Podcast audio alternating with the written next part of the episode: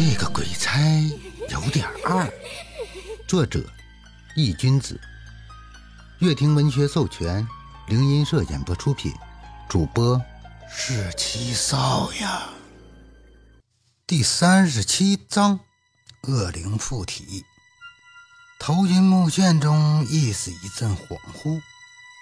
宋哲睫毛微动，缓缓睁开了眼。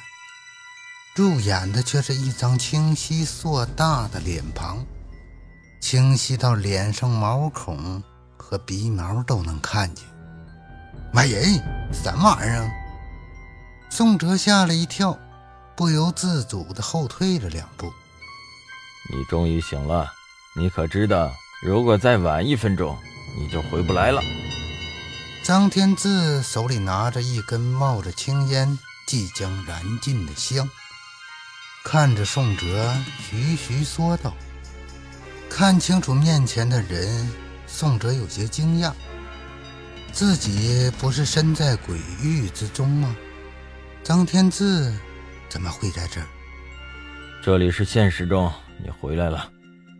张天志看到宋哲有些愣，以为他还没有在现实和鬼域的世界中转换出来，只好耐着性子解释道。听张天志这么一说，宋哲才想到鬼域已经消散的场景，终于明白了自己现在是处于现实之中。夏田，突然，宋哲不由自主地说出了一个名字。嗯，你在说什么？谁是夏天？听到宋哲的低语声，张天志看向了他。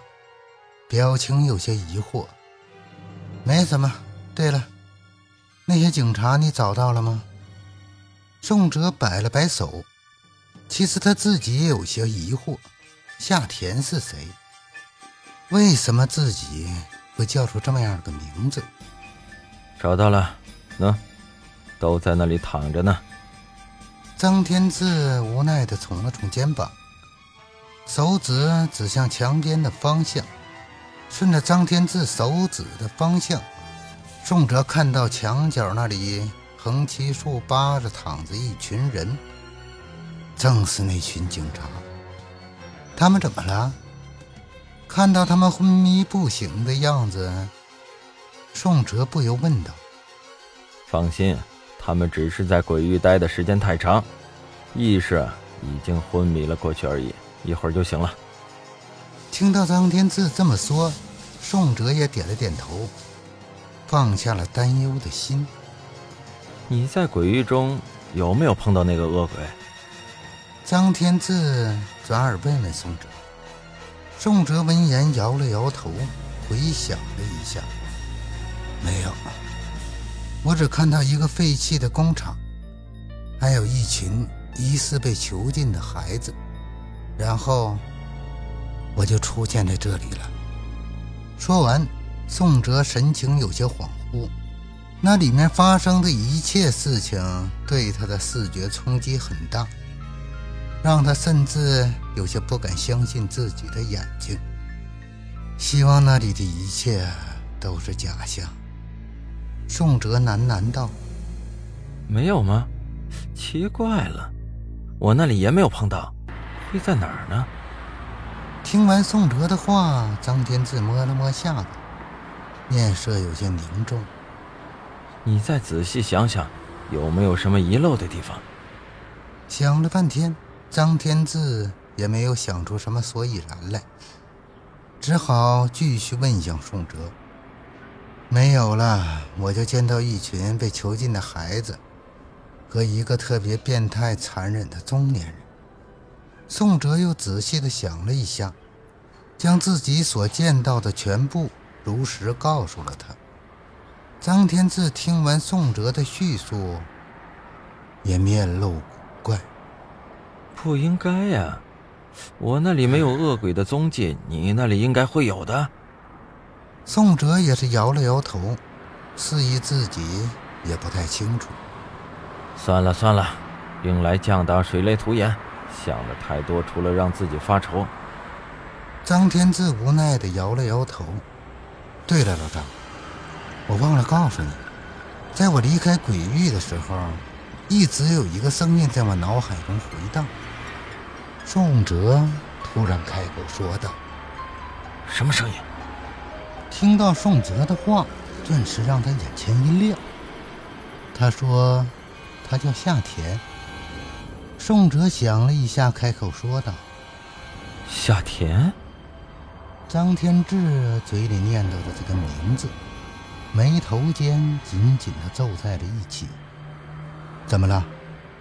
宋哲看到张天志的脸色有些凝重，不由得问道：“或许这个所谓的夏田可能是想告诉你什么？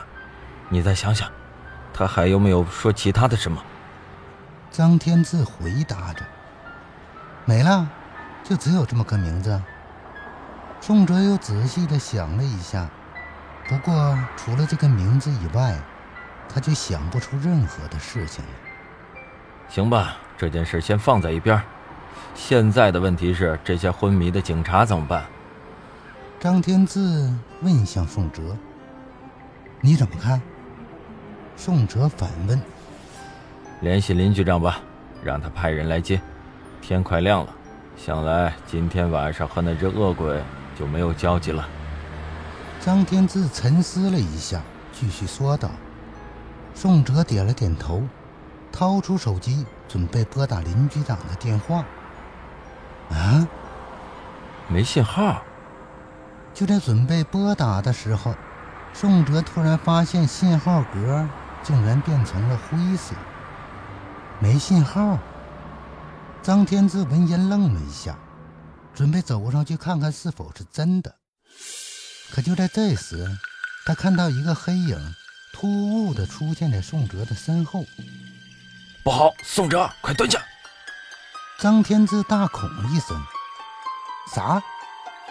宋哲还没有反应过来，就感觉腰部一阵巨力袭来，直接死了他一屁股坐在了地上，滑行了两米远。我操！下手这么狠，宋哲揉了揉自己传来阵阵疼痛的腰，忍不住呲牙咧嘴地抱怨着。抬头看去，月光下一个人影站在自己刚才的位置，双手成环抱状，可想而知，如果没有张天志的那一脚，自己肯定就被牢牢的给控制住了。这是蒋队长。借着月光，宋哲看清了那个人，而对面，张天志正在和他对词着。那个姓蒋的怎么回事？抽风了？宋哲喊道。张天志没有回头，只是淡淡道：“他现在被鬼附灵了，现在的支配权是那只恶鬼。该死，原来他还在，只是在等机会。”听到张天志的话，宋哲一个机灵，连忙站了起来，一双眼睛紧紧地盯着已经被鬼附灵的蒋振华。虽然他平时喜欢耍宝，但是对于正事，他是绝对不会掉以轻心。张天志瞥了宋哲一眼，淡淡道：“我先上，你掰开他的中指，让那只恶鬼从他的身上离开。”说完，张天志一马当先的冲了上去，宋哲也紧跟其后，两人向着蒋振华展开了犀利的进攻，直捣命脉。只见张天志身子一扭，宛如一条鱿鱼一样，滑到了蒋振华的身上，大手直接扣在了他的脸上，而胳膊也是死死地扼住了他的脖子。顺势一带，直接就和蒋振华一起摔在了地上，溅起一阵灰尘。而张天志的双手双脚已经牢牢地束缚住了蒋振华的脖子和胳膊，让他迫使自己露出了手掌，动弹不得。这一幕惊呆了宋哲，他根本不知道张天志原来打架那么厉害。他决定回去以后。一定要让他教自己两招！快掰他的中指！这家伙的力气太大，我坚持不了多久。看到宋泽竟然看呆了，张天志也是着急的喊着，气不打一处来。本章已播讲完毕，感谢您的收听。